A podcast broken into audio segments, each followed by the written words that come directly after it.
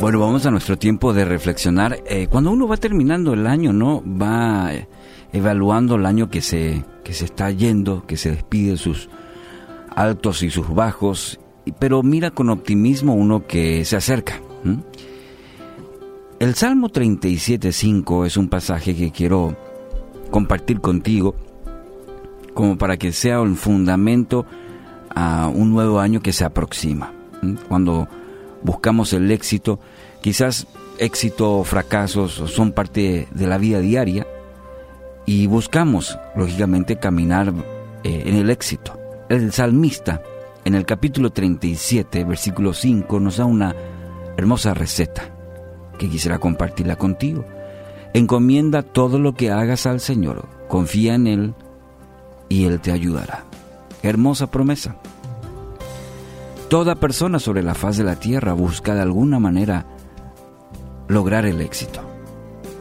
Pero ¿cuál es nuestra definición para el éxito? Deberíamos partir de ahí. Un ascenso en el trabajo, quizás una mejora salarial, obtener algún premio, una casa, quizás un vehículo, alcanzar cierto estatus y la lista podría, podrías, podrías armar tu propia lista, ¿verdad? Según el salmista, para lograr el éxito, primero debo encomendar todo a Dios. En otra versión dice, entrega al Señor todo lo que haces. Es que siempre estamos tan inclinados a hacer las cosas a nuestra manera. Cuando las cosas ya no funcionan, no resultan, ahí nos acordamos de Dios. Y esa no es una buena fórmula. Debo tomar la decisión de entregar toda mi vida al Señor. Los planes, los proyectos que tenga. Quizás en estos días estás evaluando, quizás en tus vacaciones, en algún momento mm, vas a idear, vas a tener proyectos, objetivos. Yo quiero animarte a que lo, lo entregues a Dios. Lo primero debe ser encomendar, entregar todo al Señor y debes tener en cuenta que dice todo. No menciona solo aquellos aspectos que para nosotros son importantes. A Dios le interesa los detalles también de tu vida. Toda, toda tu vida, dice el pasaje, aún los detalles. Segundo, dice confía en Él. A veces pareciera ser más fácil confiar en el amigo, ¿eh? algún contacto ¿eh?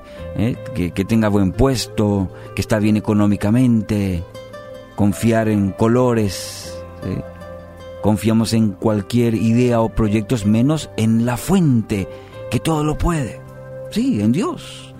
Y una de las maneras eh, que sé que estoy confiando en Dios justamente es cuando entrego todo al Señor, cuando pongo en sus manos todos los aspectos de mi vida, eso significa confiar y a Dios le agrada que nosotros como creación confiemos en sus planes para nosotros, que según la promesa son para nuestro bien y no para mal.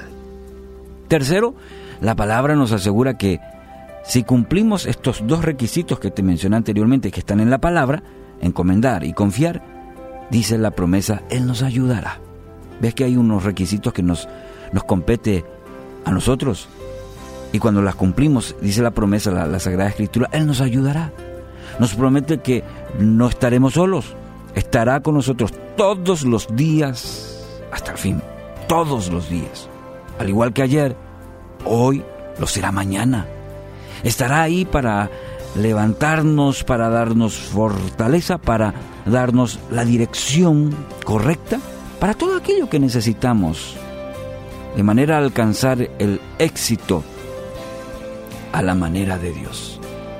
Quiero animarte entonces con este con esta preciosa promesa. Hoy puedas tomarla y mirar con ello un 2020 confiado en el Señor. Encomienda todo lo que hagas al Señor. Confía en Él y Él te ayudará.